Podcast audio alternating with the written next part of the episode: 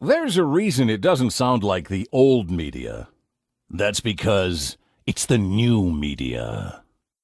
He's Dan Carlin, and this is Common Sense.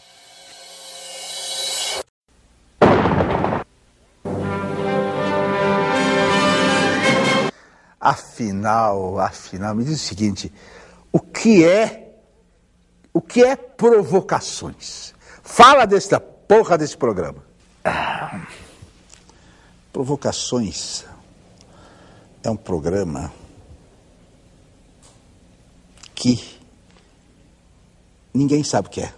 Ninguém sabe se é talk show, se não é talk show, dizem que não é talk show, dizem que é isso, dizem que é aquilo. Provocações é isso que vocês estão vendo, vocês decidem o que é provocações. Tem uma coisa muito clara em provocações. Nós aqui não mostramos o livro de autor nenhum. Nós não mostramos disco de cantor nenhum. Aqui nós não mostramos nada que as pessoas mostram em outros programas. Nós aqui não fazemos nenhum momento de dizer, olha, vocês têm que assistir tal peça, vocês têm que ver tal filme. Nós queremos que vocês descubram as coisas. Nós não lemos e-mail. Todos os programas de televisão leem e-mail. Porque o e-mail é porque isso, tá, tá, tá, tá, tá, tá. Ó, vou dizer uma coisa. Nós recebemos tantos e-mails, mais tantos e-mails. Vocês não podem imaginar o que é que eles dizem. É de gênio para cima, é maravilhoso, é sensacional. Que programa maravilhoso, que coisa fantástica a gente fica meio deslumbrado, será verdade? Esse programa é tudo isso? Não, nós sabemos que não é, mas o Brasil é assim, eles escrevem, escrevem. Vontade de fazer uma pergunta, olha aqui. Vocês que mandaram e-mail dizendo que isso é maravilhoso, que é formidável, que o Abujanra é isso, que o Abujanra é aquilo, vocês vão votar para mim em. Quando é a eleição? 2017? não, já morri. Vocês vão votar para mim como deputado para 2002? Vocês que escreveram esse e-mail, é obrigação. Bom, Provocações é isso.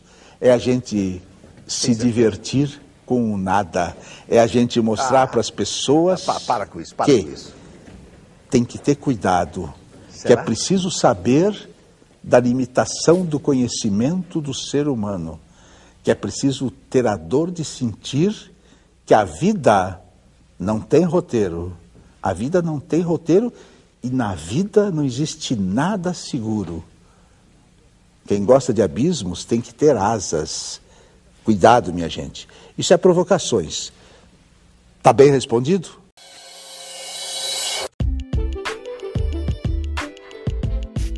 Que a gente está vivendo, é. eu, eu, eu digo que eu passo por ciclos, tá ligado? Tem hora que eu tô lá em cima na minha montanha russa, tem hora que é uma descida com loop e tudo mais. Uhum. Nesse momento eu tô lá em cima, tá ligado? Tá massa.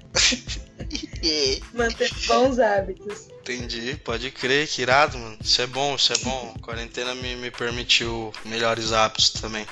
Isso. Piorei alguns outros, forma. mas. É, de certa forma. É, é. Mas na maioria, o saldo é com certeza positivo e, e, e, no longo prazo ele é maior ainda. Sim. Essa é, na verdade, mais uma mudança, né? Que a gente vai ter que se adaptar. E como nós, seres humanos, somos tão adaptáveis, né, a tudo, a gente vai encontrar uma forma de sobreviver, de... Não, a, gente, a gente já está sobrevivendo, né, o, eu, o, que eu, o que eu não posso deixar de pensar é que eu tenho um privilégio, né, Lari, por exemplo, eu tô, em, eu tô aqui trancado, mas estou empregado, entendeu, então... Exatamente. Isso é, isso é bem diferente, saca? Por exemplo, tu não tem um emprego, né, fixo. Sim. Pra ti, com certeza, tá complicado, né?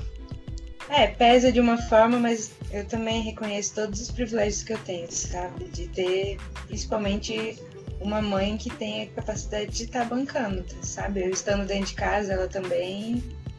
É, a gente tem esse privilégio, sabe? De estar tá confortável, estar tá em paz, estar tá. seguro. Uhum. Então, e sua mãe realmente... também trampando em casa aí? Então, ela não tá nem trampando direito, a universidade tá parada. O que acontece é, tipo, reunião durante a semana, é, algumas reuniões, assim, para definir algumas coisas. E ela tem feito bastante curso online, assim como todo mundo. Mas ela estudando daí, não dando aula. É, estudando. Entendi. Ela entendi. como aluna. Legal, legal. O que mais? É. Também tenho me aprofundado um pouco nos cursos online, para ver se eu você tem O que, que você tem feito? Cara, eu fiz recentemente o curso de um cara que chama Murilo Gun, não sei se você já viu. Tô ligado, ele era um comediante. Ele é daí da região, não é? Ele é de. É, ele é, ele é de Pernambuco, ele é de Recife. E aí ele tem um curso que se chama Reaprendizagem Criativa. Tô ligado, que é um curso que ele da. já disponibiliza. Uhum. Ele já disponibiliza esse curso já tem tipo uns 5 anos, sabe? Só que agora ele tá disponibilizando. Já disponibilizou, né? No caso, com inscrições, inscrições gratuitas. Sim. E aí eu consegui fazer. Fiz lá todas as aulas e o cara é fera, velho. Ah, o pessoal do trampo lá recomendou, né? Ele estudou na NASA, né? Isso, sim, ele foi lá pro Vale do Silício, passou um tempo lá estudando principalmente sobre o futuro. E ele é um cara bem pra frente, né? Tipo, ele fala lá na. Em, sei lá, em, não, não lembro que ano que surgiu a internet de escada, mas ele falando que quando surgiu a internet, ele já tinha tipo um site onde ele linkava restaurantes com entrega, sabe? Como se fosse um iFood da vida, só que lá no passado. E aí, tipo, não tinha todos os recursos, a internet não era boa, ele não conseguia fazer esse link completo, sabe? Aí hoje, tantos anos depois, o cara. Ou ele não, né? Surgiu o iFood aí, que era tipo lá nos primórdios ele teve a ideia. Então ele é um cara bem pra frente, eu acho massa. E realmente abriu várias portas no, no pensamento, assim, na ideia sobre criar, né? E foi no momento exato. Durante a Então, pandemia, é, a gente é, acho que o importante é, é a gente acessar esse tipo de conteúdo, né? Que ele nos Isso. que ele nos destrave outras coisas, não que nos ensine necessariamente alguma coisa, né?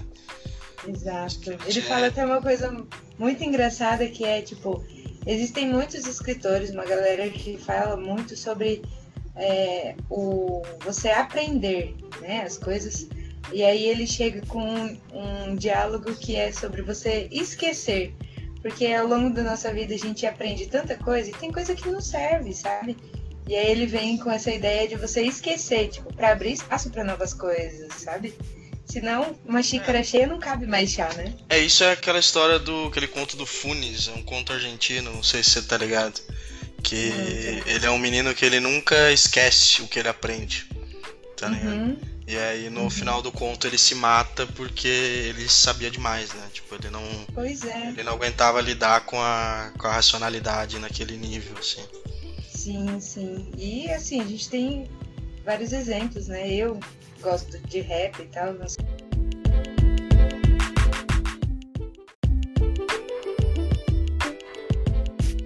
sabe? Sei lá, de... Ah, ô mano, de- então vamos entrar no assunto, né, cara? O Midnight Gospel, né, cara? Sim, irado, velho. Então, Que- porque. Então, isso é um podcast, tá ligado? Não sei Sim, se você sim. pegou pra ouvir ou não. Não, assim, eu vi no caso, comecei a assistir os episódios, né? E achei uma loucura. Cara, eu fiquei com boca fui procurar saber. Fui procurar saber. Até vi um negócio lá no Facebook, uma matéria da Rolling Stones, falando que eram podcasts reais e, tipo, explicando um pouco sobre cada um que falou, né, lá no, no podcast, no, no episódio e tal. Sim. E é tanto que de início eu assisti mais de uma vez, porque eu tinha dificuldade de Sim, assimilar de o que era dito, Sim. é, o que era dito com as imagens, sabe? Cara, Todo aquele estímulo eu. visual. Exatamente, mas na real eu larguei, assim, eu vi em duas etapas, né? Eu vi primeiro só as imagens, um pouco do áudio, e depois eu fiquei só no áudio, tá ligado? Sim, sim, porque É. não tem como, né? Não. Duas brisas diferentes. É impraticável, é impraticável, impraticável. É uma fritação, mas é, cara, é, é bem irado. E, e eu, eu comecei a seguir o podcast do cara, e é bem bom, Uhum. cara, é bem bom, é bem bom. Massa, massa, massa demais.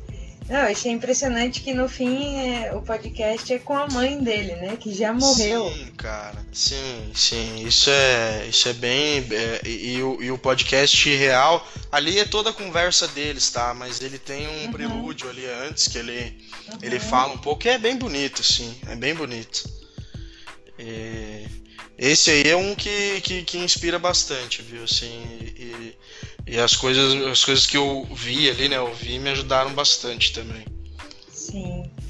Não, achei massa também, porque ele, ele bebe lá da fonte do, do budismo, da meditação. Completamente. Ele, ele é Hare Krishna, né? pode crer, não sabia é, que ele era Hare Krishna. Sim, sim. Krishna, Krishna, Hare Hare. Duncan Trussell. Bem, Não, e eu piro muito. Inclusive nessa cultura mesmo, sabe? Que depois que. Eu já gostava, né? Bastante de Buda, a figura mesmo de Budas, de mandalas, de. Sim, sim. Sei lá, tudo. Né? E depois que eu conheci a yoga, inclusive na yoga foi onde eu pude realmente me encontrar, sabe? Pode crer. É, eu sempre tinha muita dificuldade, principalmente pelo corpo gordo, tá ligado? Sim. E me vem algum esporte, me vem alguma prática. E de repente tô eu lá na yoga, que é uma prática que contempla todos os corpos, sabe? Sim. E enfim, foi onde eu tive uma grande aproximação com esse mundo, com esse, esse despertar mesmo da, da do corpo, da consciência, Sim. amor próprio, enfim, muito louco tudo isso. Que bom, cara, isso é, isso é muito bonito, cara. E é um sentimento acho que é difícil de ter em outros lugares, viu? Sim. Não sei se você já praticou, viu? Mas, não, inclusive... yoga em si nunca pratiquei, não. É, porque na verdade, isso a minha, minha professora fala muito, sabe? Que inclusive a minha professora, ela é de. Ela morou em Matão. Você conhece Matão? Que é Sim, é próximo aqui, aham. Uhum. Sim, ela sempre fala, ela fez a formação dela de yoga em Araraquara, né? E aí, enfim, ela é minha mestra, adoro ela. Não é só o ato de você sentar lá no seu tapetinho e fazer aquelas posições que são bonitas e aparentemente difíceis, sabe? A yoga ela tá presente no dia a dia. Ela, a yoga é você respirar, tipo, se conectar mesmo a sua respiração, é, tipo, você ter consciência do seu corpo e da forma que você se posiciona na vida, sabe? Para lavar uma louça, para dirigir um carro, agora mesmo, sabe? Como que a gente tá, se a gente tá largado, como que tá a coluna, enfim. Essa isso é a vida de yoga, sabe? Não é só aquelas posturas bonitas. Sim, ou só aquela hora que você fica pra é, só aquele momento ali. Não, a yoga ela tá presente em todos os campos, sabe? Em todo momento. Basta realmente é você conectar, conseguir conectar o corpo físico, o mental e o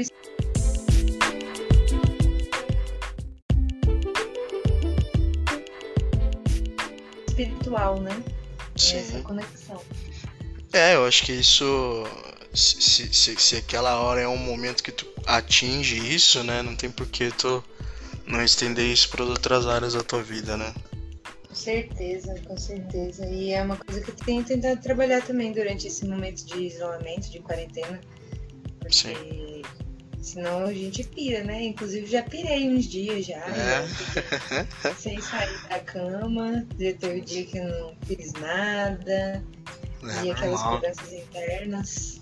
É, pois é, elas vão surgir mesmo, cara, mas. É, eu, eu tô numa, numa posição assim de, de, de, pensar que eu já apanhei demais, sabe? Se a situação é essa. Uhum. Ah, eu, eu, eu vou seguir em frente aí, sabe? Vou, Só vai, né? É, vou dar um jeito de, de buscar lá a minha maconha, tá ligado? De, de ver minha série ter minhas comidas em casa aqui. Sim, sim. E ficar de boa, cara, porque eu sinceramente assim, eu eu se eu só pudesse, se eu pudesse pedir alguma coisa, eu só não queria que tivesse a porra do vírus, entendeu? Sim, Mas todo sim. o resto pode manter por mim, cara. Nossa, pelo amor de Deus, para mim tá excelente.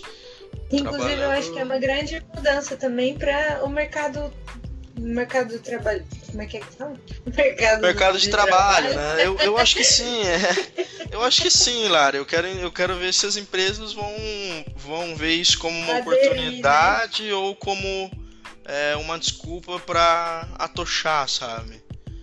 É... Você considera produtivo nesse período? Com certeza, Trabalho, assim, assim, com certeza. E é, quando eu faço alguma coisa, eu faço ela com muito mais qualidade apesar de, de hoje ter mais tempo livre, mas eu tenho mais tempo livre porque é, eu não estou simplesmente sobrecarregado por uma rotina, eu não estou uhum. tendo que atender um horário, tendo que correr para bater meu ponto, tendo que correr para uhum. almoçar logo, para voltar, porque senão vai fechar o refeitório, senão vai acontecer alguma coisa.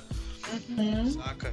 Não tenho que ficar esperando, por exemplo, é, as outras pessoas terminar o que elas estão fazendo para não me almoçar sozinho e resolver minha vida logo, uhum. saca? Então, Sim. cara, eu eliminei muita coisa que no trabalho me agrega, assim, essa questão de. Principalmente o lado social, mais o lado de networking, uhum. sabe? Uhum, Mas uhum. eu confesso que eu só volto pro trabalho para fazer isso, entendeu? O dia que eu quiser Sim. realmente sentar, fazer alguma coisa, montar alguma coisa, que eu trabalho muito com é, ferramenta de analytics aqui, de montar painel, de montar dashboard e tal. É, coisa com base de dados, sabe? O dia que eu tiver que fazer isso, eu vou ficar na minha casa. Tá bem respondido? Como é que é essa história de Monte Carlo? Fala sobre essa história de Monte Carlo. Bom, primeiro eu fui convidado por Sua Alteza Sereníssima, o Príncipe Rainier, sua Alteza Sereníssima, o Príncipe Albert, Caroline, Stephanie, para fazer parte do corpo de jurados do 38º Festival Internacional de Televisão em Monte Carlo. Que maravilha! Eu, que nasci em Ourinhos, fui convidado para ir a Monte Carlo. Aí fomos, eu e minha esposa, nós fomos de primeira classe, descemos em Frankfurt, de Frankfurt a Nice, e de início um helicóptero nos levou em sete minutos para Monte Carlo. Monte Carlo, meus amigos, vocês não podem imaginar aquelas mulheres loiras maravilhosas com seu Jaguar, com seu BMW, fazendo tudo que a gente precisava ser feito, levando a gente para cá e para lá, e depois aquelas ruas absolutamente limpas, nenhum papel nas ruas, tudo limpíssimo. Aí você via Bulgari, Versace, tudo que a gente lê no jornal estava tudo juntinho lá, aqueles iates, aquelas coisas maravilhosas, nenhum mendigo nas ruas. Eu até senti saudade de alguns mendigos nossos. Aquela Aquela cidade é absolutamente aquele cassino, aqueles hotéis, aquelas pessoas todas, aquela elegância geral. E dizem que se morre de tédio em Monte Carlo. Eu quero morrer de tédio em Monte Carlo. Bom, aí nós tínhamos que fazer, uh, ser, sermos apresentados. Então, um teatro enorme, um teatro de 3 mil lugares, superlotado, aquelas pessoas elegantíssimas. E claro que como meu nome é Antônio Abujanra, eu fui o primeiro a ser apresentado assim. Antônio Abujanra, eu entrei e levantei os braços. Levantei os braços e entrei errado. Era para entrar só depois de lerem o currículo. Aí eu fiquei de braços levantados e pensei: bom, eu sou latino-americano, eu tenho direito a mediocridade. Eu quero ser medíocre. E fiquei lá, sorridente, como a Fernanda Montenegro em festas, assim. Tá, eu fiquei sorridente, e aí depois começaram a entrar as outras personalidades, que eram, assim, Cláudia Cardinali, Marie-José Nett, uh, meu Deus do céu, tinha tanta gente, o Hans Kimmel da Alemanha, a Beth da Inglaterra, e Ehud Menuhin, que ficou de mão dada comigo morreu cinco meses depois. Que coisa maravilhosa, que coisa maravilhosa teria Rudy Menuhin conversando com a gente. E aí, depois de toda essa festa, teve o jantar tal, e aí começamos a julgar as minisséries. Eu era do corpo de jurados de minisséries. E tinha minissérie japonesa, alemã, francesa, canadense, coreana, coreana do sul, coreana do norte, do mundo inteiro, e não tinha do Brasil. Aí eu botei a bandeira verde e amarela e falei assim, por que não tem do Brasil? Não foram aceitas. Como não foram aceitas? Nós fazemos ministérios muito melhores do que quase todo mundo. Não foram aceitas com aquela superioridade de primeiro mundo em cima de terceiro mundo. Aí começamos a ver. Nós tínhamos lá uh, o Hans Kimmel, a Beth, um jornalista francês maravilhoso, Marie-José Natti. E aí tinha também o príncipe de Hamburgo. O príncipe de Hamburgo estava lá. Um bundão, mas príncipe, estava com a gente lá, tudo bem. Aí o que aconteceu? A gente começou a ver os, as minisséries e no final tinha que dar os prêmios. Ninfa de ouro, ninfa de prata. Eu era o que mais falava, intelectual do terceiro mundo, eu não tenho nada a perder. Eu falava o que eu queria e fiquei famoso porque todo mundo. É, eu falava o que eu queria. E falava de, de, de autores, e falava de GD, Arthur Miller, e falava de Joyce, e falava de Kafka, e falava de Thomas Bernard. E comecei a demonstrar uma erudição, todo mundo olhava para mim assim, e eu, tá, posando de maravilhoso. E então fiquei famosinho no meio ali. Aí no final nós tínhamos que dar o prêmio. Eu disse assim: olha, o prêmio tem que ser dado ao corpo de jurados que aguentou essas minisséries todas. Mas eles são muito sérios. Eles queriam dar prêmios e deram prêmio. Bom, e daí? E aí, teve o jantar e o espetáculo de despedida com a entrega de prêmios. O jantar, meus amigos, o jantar. Quatro mil pessoas. Vocês não imaginam o que era aquilo. Uns 60 garçons em fila, que quando saíram para nos servir parecia um balé da Pina Bausch. Era absolutamente maravilhoso. Ali na minha frente, o príncipe Rainier falando com o, o bundão lá, o príncipe. E aí todo mundo lá, Antônio, tal, tal, tal, aí gente feliz. Aí estava lá eu lá, daquela cidade, minha mulher aqui em frente e tal. Estou tomando consomê, cai o meu pivô. Aí eu murchei. Aí eu peguei o meu pivô, peguei o guardanapo do príncipe Rainier, guardei, e a minha o que que houve? O que que houve? Quer que ele, Antônio? Rota rápido, Antônio. Caiu meu pivô, não posso falar, caiu meu pivô e tal. E aí eu falei, o que, que eu faço? Aí fui falar com a Beth, a inglesa, que sabia tudo de televisão, sabia tudo. Aquela gente sabia tudo, falava sobre o que vai acontecer na televisão em 2050, sabem tudo de televisão. E aí eu falo assim, vai falar com o William. O William, teu amigo, ele mora aqui, ele vai dizer, quem é o William? O William é um velhinho que eu sempre saía nos intervalos, tomava café com ele, tinha uns 75 anos, e a gente conversava muito, se divertia muito, e ele dizia, eu não sou William para você, eu sou Bill, Antônio, Bill, Bill, Bill, não sou William. Então vai falar com o William que está aí, fui falar Falei, William, Bill, Bill, Bill, caiu meu dente, eu disseram para falar com você. Não tem problema, amanhã eu te pego no hotel e levo você no melhor dentista que é meu amigo aqui. Então, amanhã às 9 horas da manhã eu te pego no Hotel Hermitage. 9 horas da manhã ele vai ao Hotel Hermitage. Hotel Hermitage, meus amigos, Hotel Hermitage, o Caesar Park é um cortiço cortiço perto do Hotel Hermitage. Aí, às 9 horas da manhã, ele chega, porque eles têm um relógio na cabeça, com o seu Mercedes-Benz de ouro, não, não é dourado, de ouro. E eu, que nasci em Ourinhos, eles abrem a porta e eu entro no Mercedes-Benz de ouro e vou pelos caminhos limpos de Monte Carlo para trocar o pivô que tinha caído no consomê do jantar do príncipe Renier. Aí estamos indo eu digo, oh, é... quem é o William? Para contar para vocês, quem é o William? William é o presidente da Fox Internacional. Eu olhei para ele e perguntei, ah, é, interessante. O que é que vocês fizeram ultimamente? Ele falou, Titanic. Aí não falei mais nada. Fiquei quietinho, fui no dentista. O dentista trocou, ele quis pagar, eu não deixei. Falei, vou humilhar o presidente da Fox Internacional. Aí o dentista na saída disse assim, olha, é provisório, chegando no Brasil, troque imediatamente. Nunca mais troquei. Don't need nothing but